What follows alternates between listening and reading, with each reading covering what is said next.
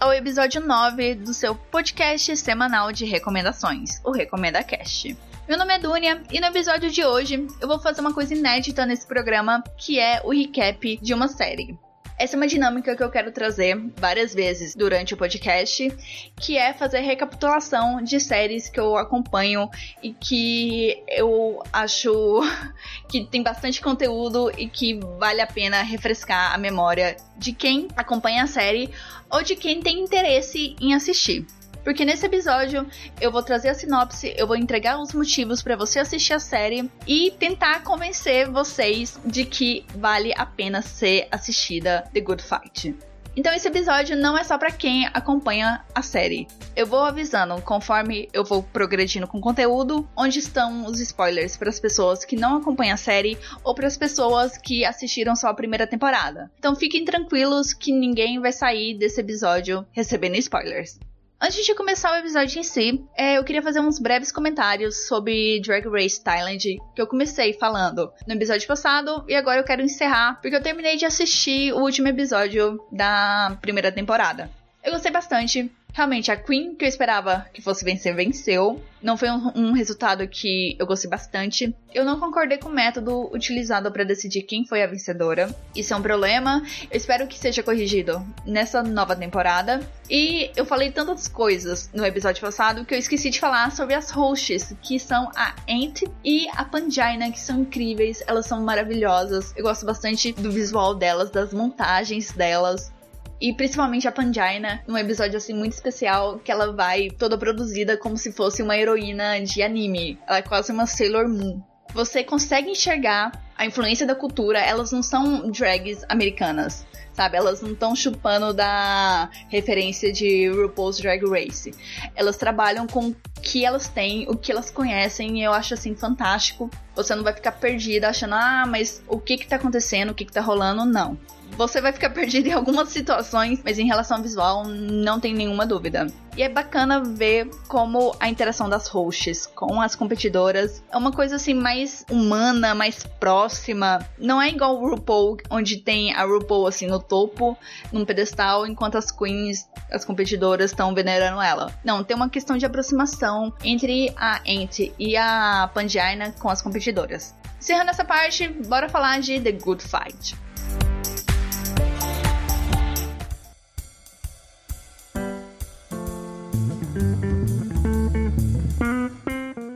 Vou ler uma breve sinopse que eu tirei do site Minha Série.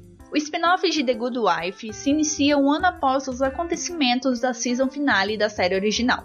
Um enorme esquema financeiro destruiu a reputação da jovem advogada Maya, ao mesmo tempo em que acabou com as reservas financeiras de sua mentora, Diane Lockhart. Forçada a sair da Lockhart e Lee, elas se juntam a Luca Quinn em uma das firmas mais promissoras de Chicago. Para situar vocês, eu vou falar agora um pouco dessas três personagens que são citadas na sinopse. A Diane, que é vivida pela Christine Baranski, é uma advogada de defesa sênior de renome e que foi sócia do William Gardner na firma de advogados de Chicago, Stan Lockhart Gardner, em The Good Wife. Já em The Good Fight, ela é uma sócia nomeada em um escritório de advocacia e está prestes a se aposentar. A Daiane é uma defensora liberal de causas feministas, tendo assim opiniões fortes sobre muitas questões, incluindo ela ter uma extrema antipatia por armas de fogo e violência. Embora ela seja casada com Kurt, que é um especialista em balística.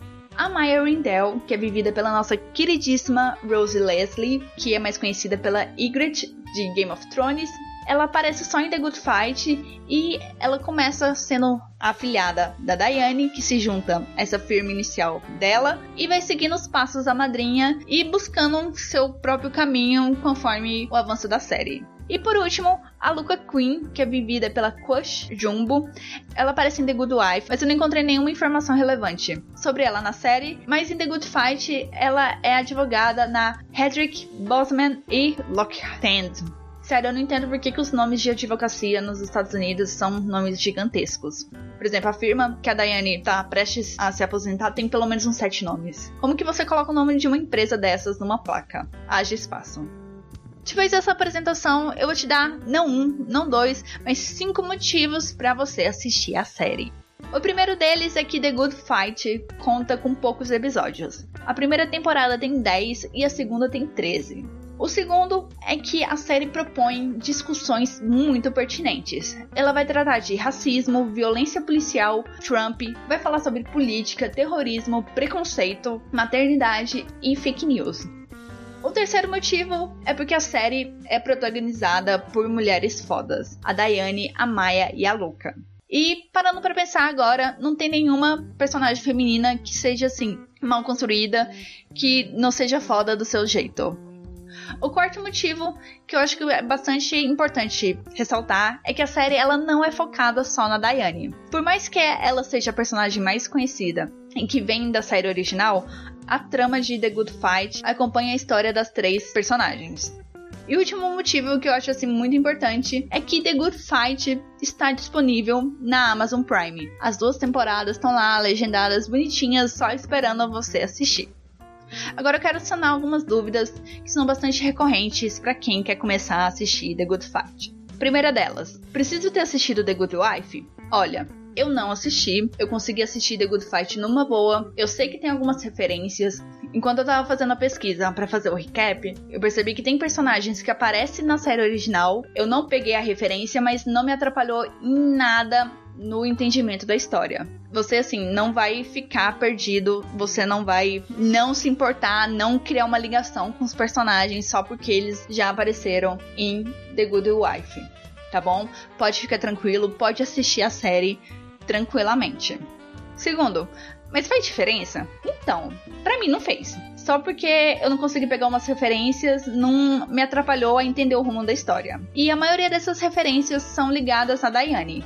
E geralmente tem um diálogo ali pra situar a pessoa sobre o que que esse personagem ou uma situação é relevante para Diane. Terceiro, aparecem muitos personagens da série original, mais ou menos. Além da Diane, a mais recorrente é a Marisa, mas sem ter assistido The Good Wife, você consegue entender o propósito dela e cria uma afinidade com ela. E a quarta pergunta que eu acho que assim, que vem na mente de muitas pessoas é se a Alicia aparece. Não, ela não aparece. Ela é citada algumas vezes, mas nada da figura corpórea dela na série encerrando esse bloquinho para quem não conhece a série entender sobre o que ela se trata. E no próximo bloco eu já começo o recap da primeira temporada. Eu quero fazer um compromisso com vocês que quem não assiste a série pode continuar escutando o próximo bloco. Quando eu terminar o recap do primeiro episódio, eu vou avisar que a partir dali é spoilers. Combinado? Simbora começar o bloco de recap da primeira temporada de The Good Fight.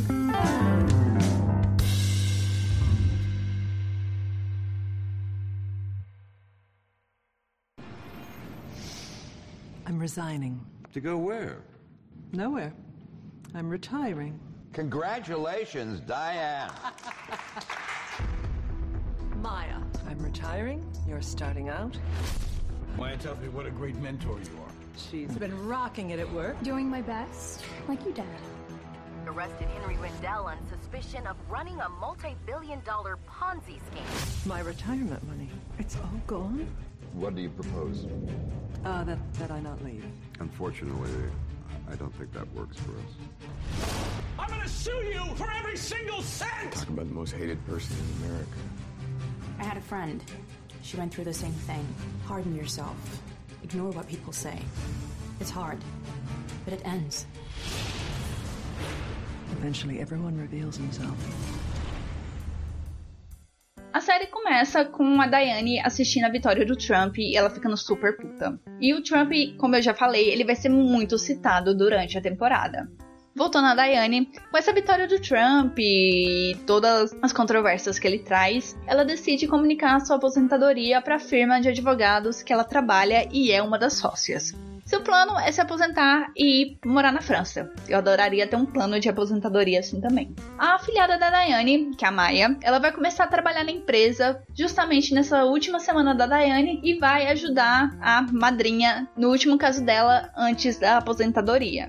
O caso é a respeito de brutalidade policial, um assunto que vai aparecer bastante na série. E a Diane, ela tá representando a cidade de Chicago contra a Luca Quinn e seu novo chefe, que é o Adrian Borsman, que representa a vítima. Eu não vou ficar entrando em muitos detalhes sobre esses casos procedurais, porque não é meu objetivo aqui. Eu quero trazer os principais acontecimentos da temporada.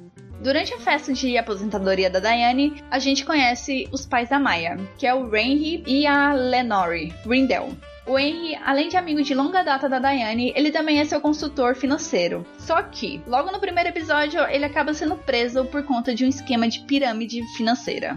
Então, todo o dinheiro da Diane, que estava investido nesse fundo das empresas dos Rindell, já era e adeus ao sonho de se aposentar na França. Então a Diane aceita essa nova realidade, né? Porque não tem mais nada para fazer. E ela decide voltar ao antigo trabalho, mas ela não é aceita de volta porque os sócios afirmam que ela tá contaminada por causa desse caso dos Rindells. E também tem o fato de que ela recomendava os serviços do Henry para amigos e clientes. Então ela ficou assim muito queimada na praça.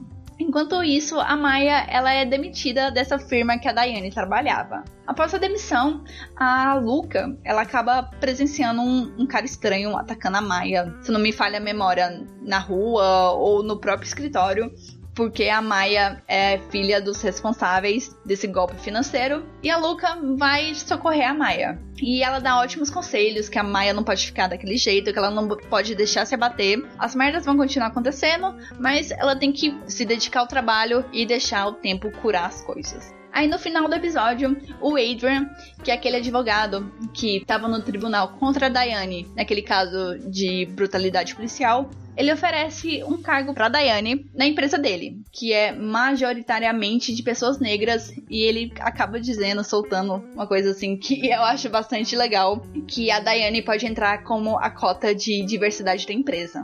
A Diane aceita, mas ela também fica preocupada com os clientes que possam estar bravos por conta desse caso financeiro que ela tá mais ou menos envolvida. E o Adrian fala que ela não precisa se preocupar com isso.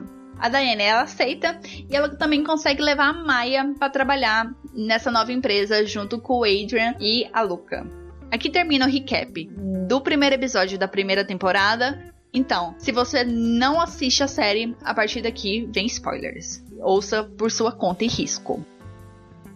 Alert, alert, alert, alert. O segundo episódio já começa com um conflito da chegada da Diane, porque ela não foi aceita por todos os sócios e porque a Diane também decide contratar uma assistente branca para ela, que é a Marisa. Uma coisa que vai acontecer durante toda a temporada é que a Maya vai receber várias ameaças super pesadas e vai ser alvo de fake news por conta das falcatruas dos pais. E essa situação, assim, vai extrapolando porque sobra até pra namorada dela, que é a Amy, que trabalha como advogada do Estado. Enquanto isso, nesse caso dos Rindell, a Lenore, que é a mãe da Maya, diz a Diane que ela suspeita que o irmão do Henry, que é o Jax, é o verdadeiro responsável pelo esquema da pirâmide. Porque, segundo ela, o Henry foi confrontar o irmão por conta de umas irregularidades bancárias na conta da empresa e o irmão acabou entregando o Henry como o verdadeiro culpado da coisa toda. A Diane convence a Maya a encontrar com a Lenore, já que as duas assim estavam brigadas, estavam meio separadas por causa desse escândalo. Então a Maya vai encontrar com a mãe, só que ela descobre que o tio, o Jax, ele tá lá na casa da, da mãe e meio que insinua que ele e a Lenore estão tendo um caso ou tiveram alguma coisa. A Maya confronta a mãe e a Lenore rebate falando que ela estava tentando mudar a cabeça do Jax sobre as acusações sobre o Henry. Com isso, a Maya vai visitar o pai na prisão e ele acaba entregando para ela coisa assim que ela não queria se envolver nesse escândalo, mas ele entrega um nome e uma senha de algum arquivo.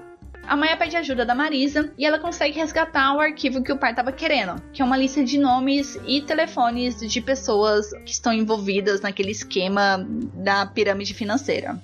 Enquanto isso, a firma do Adrian está enfrentando um caso onde o Estado, na figura do Mike Kreteva, que é o Matt Perry de Friends, ele está querendo reduzir o número de casos envolvendo brutalidade policial, mas sem punir os policiais. O que, que ele tá pretendendo? Ele quer desmoralizar a firma do Adrian, que defende muito desses casos, para diminuir os casos que são submetidos ao tribunal. Uma coisa assim que é totalmente bizarra, essa linha de raciocínio. Como é um caso assim bastante complicado, a firma do Adrian acaba contando com a ajuda do Colin Morello, que é um procurador de estado que já enfrentou a Diane e a Luca nos tribunais. E ele é uma figura assim que é bastante recorrente, porque ele tem vários embates com o pessoal da firma do Adrian e tem umas colaborações, como é nesse caso, além de ser um peguete da Luca. Mas além da ajuda do Collins, entra na jogada outra personagem que eu adoro de paixão, que ela já apareceu em The Good Wife, mas que você cria uma afinidade muito grande em The Good Fight, que é a S-Belt. Que é uma advogada super excêntrica, super perspicaz e que a atriz já apareceu como jurada em RuPaul's Drag Race. Esse caso do Mike, que tá querendo diminuir a quantidade de processos envolvendo brutalidade policial, acaba se encontrando ou acaba misturando com o caso dos Rindell. Porque ele quer fazer de tudo pra ferrar com a firma do Enter. Então ele tá atacando assim vários pontos. Aí o Mike acaba armando pro pai da Maia sair da prisão em troca de alguma coisa, que a gente vai descobrir daqui a pouco. E o tio da Maia, ele avisa que o Henry vai chamar a Maia para conversar e que essa conversa vai ser gravada para tentar arrancar alguma coisa que incrimine a Maia. Então a Maia, ela espertamente cria uma história falsa durante a conversa e espera para ver aonde essa história vai chegar. Essa história chega no Collins, que acaba descobrindo pelo Mike graças a um grampo que ele colocou no Henry. A Maia fica puta, né? E o Henry aproveita para ter uma conversa honesta com a filha, sem grampos nem nada, e revelar que ele quer ajudar a Maia porque tem muita merda acontecendo e que se isso vai continuar, o Mike vai ter muito material para ir atrás da Maia. E com isso a gente acaba descobrindo qual foi o acordo que o Mike fez com o Henry. O Henry precisava entregar algum podre da filha ou da Diane para conseguir uma redução na pena, que iria assim para 10 anos. A Maia, que já tá putíssima, fala pro pai assim que o Mike prometeu algo que ele não podia garantir e que ele não tem assim nenhum poder para reduzir a pena de ninguém.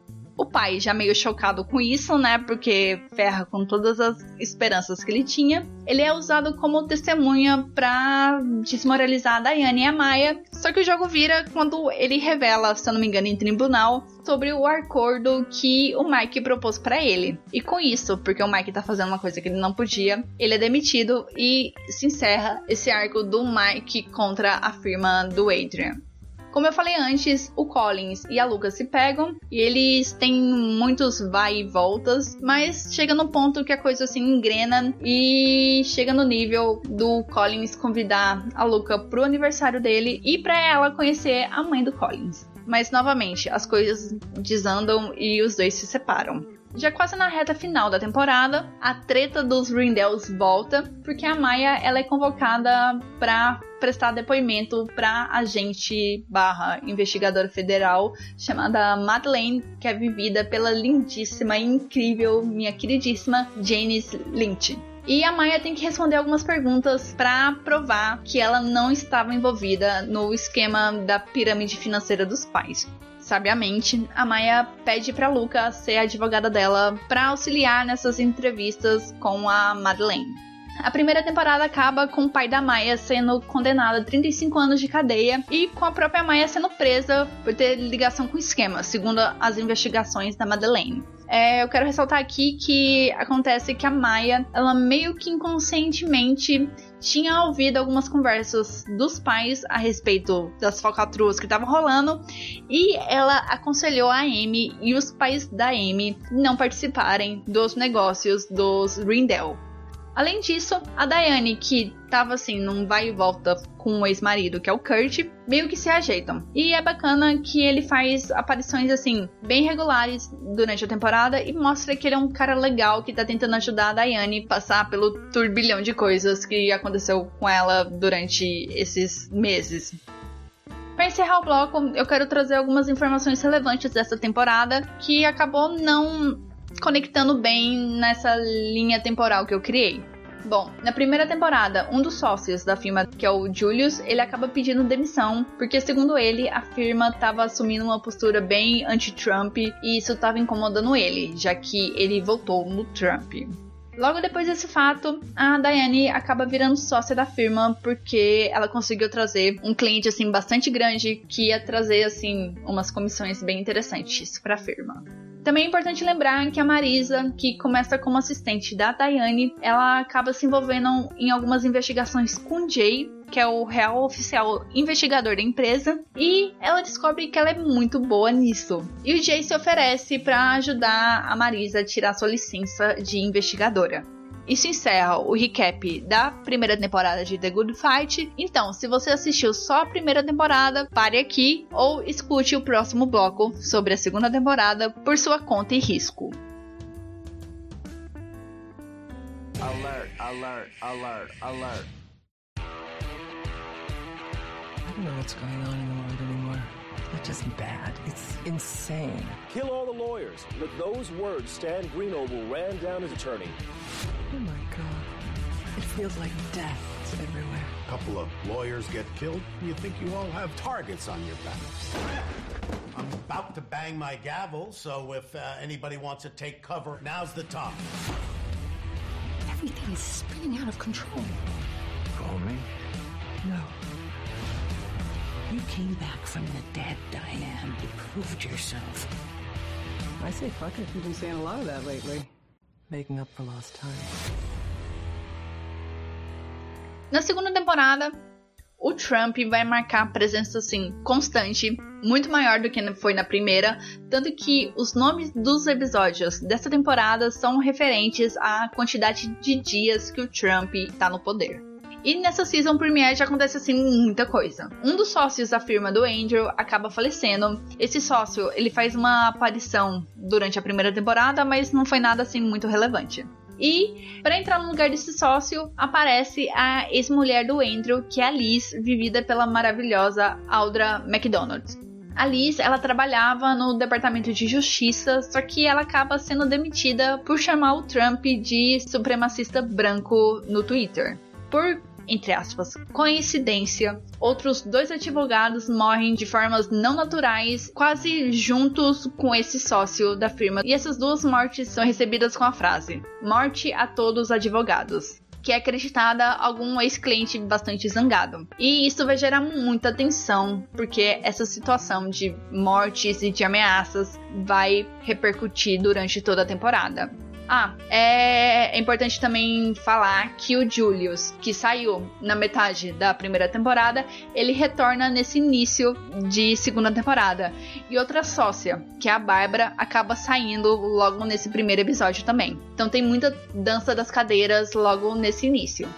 Nesse início também a gente descobre que a Maia ela tá solta sobre fiança, mas que ela tá sendo monitorada por tornozeleira. E ela continua sendo vigiada bem de perto pela Madeleine, que tá tentando fazer de tudo para ela voltar pra cadeia. Tanto que, durante o julgamento da Maia, a Amy, que é a namorada dela, é convocada para testemunhar e alega que a Maia sabia das maracutaias dos pais por conta do alerta que ela deu pra Amy e pros pais da Amy. Isso, assim, estremece muito e com razão a relação das duas.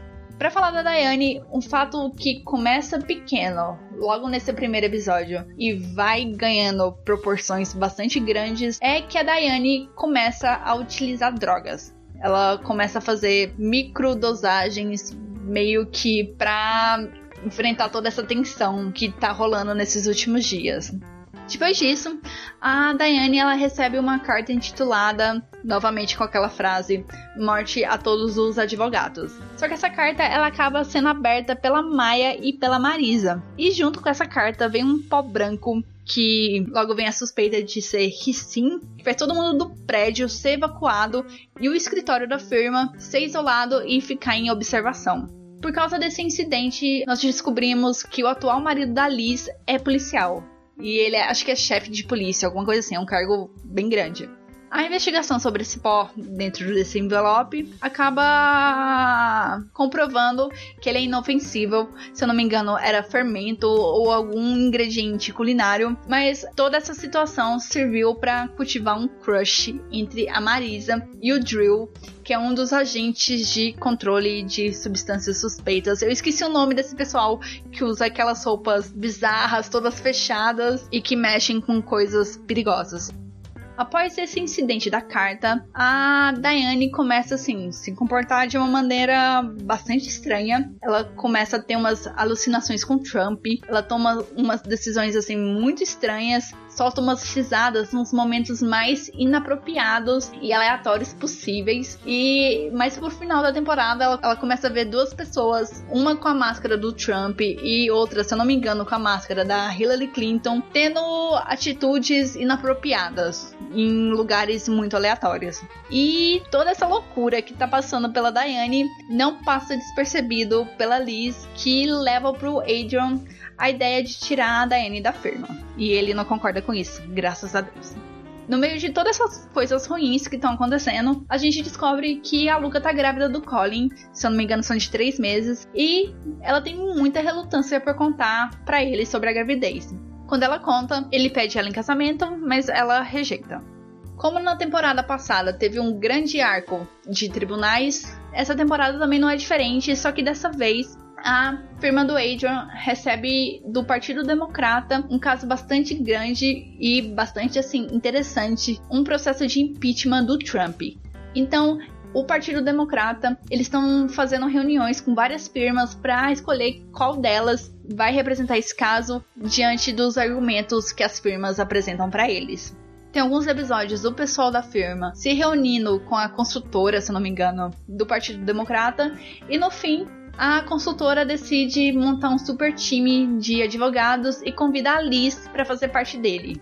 Nesse meio tempo, o Colin ele decide concorrer para o Congresso, o que vai colocar assim um pouco de pressão e visibilidade para cima da Luca e da sua gravidez. Só que a Luca já deixou bem claro pro Collins que não importa se ele tá concorrendo para presidência, que ela não vai casar e que ela não quer ser a figura que fica ao lado do Collins, que é bem uma referência para Alissa com o marido dela, que é o Peter. Não sei, enfim. E ela avisa assim que ela pode fazer algumas aparições ocasionalmente, mas ela não vai ser aquela figura típica da mulher ao lado do homem que tá concorrendo a alguma coisa. Ainda não saindo da política e voltando um pouquinho pro caso do impeachment do Trump, tem um episódio muito bom que é relacionado ao P-tape do Trump. Como o Golden Shower tá muito em voga nessas últimas semanas aqui no Brasil, eu achei que é válido ressaltar esse episódio porque ele começa quando uma estudante russa está sendo ameaçada de deportação, mas parece que as razões para essas ameaças têm relação com uma suposta gravação do Trump, que pode ser uma baita prova na montagem do processo do impeachment. É encontrada essa tal fita do Golden Shower, mas ela não é mostrada e quando os personagens estão assistindo essa fita, eles estão meio que banhados por uma luz dourada, assim, super forte na cara deles, que eu achei, assim, uma ideia super genial, bem engraçada de tratar a situação. Mas essa história do Golden Shower do Trump não leva em nada, porque aquela consultora do partido pede para a firma do Adrian não se envolver mais nessa história, porque o vídeo, segundo ela, é fake. Depois dessa treta do Partido Democrata com Trump, o Adrian é baleado no elevador da firma. E a polícia entra no caso acreditando que é aquele assassino de advogados com aquela frase mate todos os advogados. E a polícia acaba pedindo uma lista de clientes da firma. A Liz, ela passa essa lista pro marido, que é policial, o que ela não deveria fazer porque é contra o sigilo advogado-cliente. E o marido da Liz aproveita essa lista para interrogar uns clientes bem específicos que a firma atende sobre as mortes dos advogados. E isso não cai nada bem e a firma acaba tendo a credibilidade bem abalada.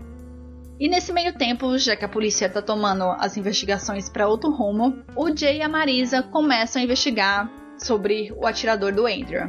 E eles percebem que o fato da polícia estar tá tomando outro rumo não é à toa. é que o atirador é na verdade um policial chamado de Whitehead e que ele foi processado num dos casos de brutalidade policial que a firma do Adrian moveu. Encerrando essa parte, voltando pro plot do Collins, ele é escolhido como candidato democrata para concorrer ao Congresso pelo estado de Illinois. Enquanto isso, a Luca ela acaba recebendo propostas de trabalho em Washington, tanto que uma delas é vinda do escritório que assessorou o Obama, e a Luca fica assim interessada, fica tentada aí, mas ela decide continuar em Chicago, continuar na firma do Adrian.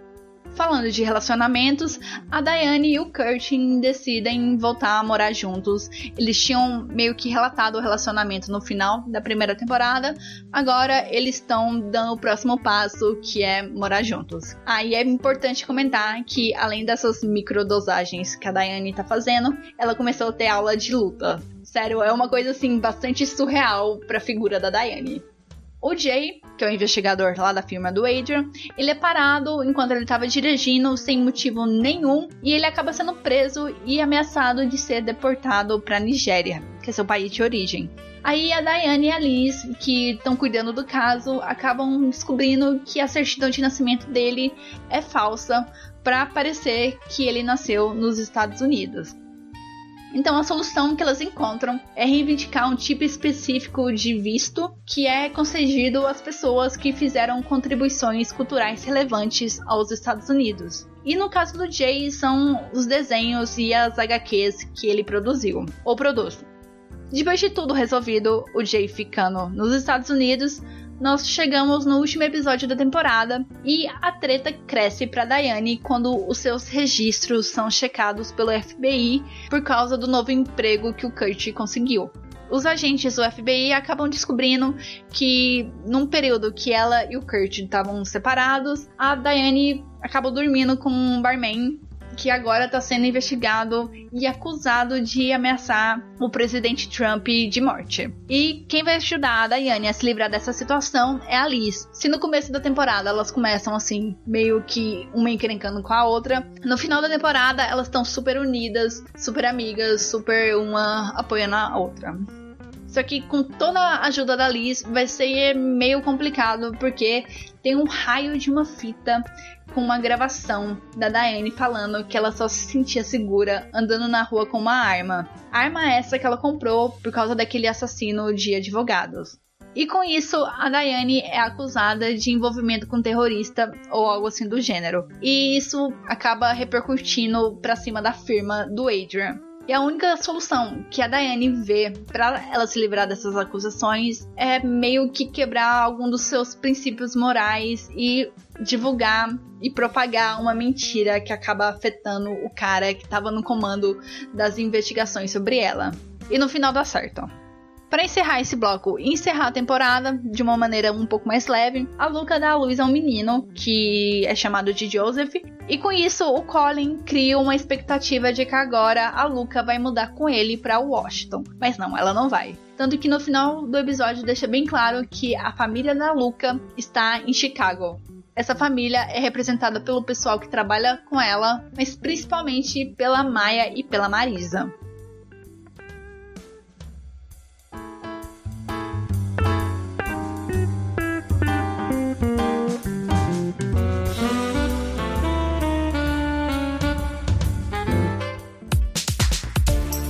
Que esperar dessa nova temporada de The Good Fight?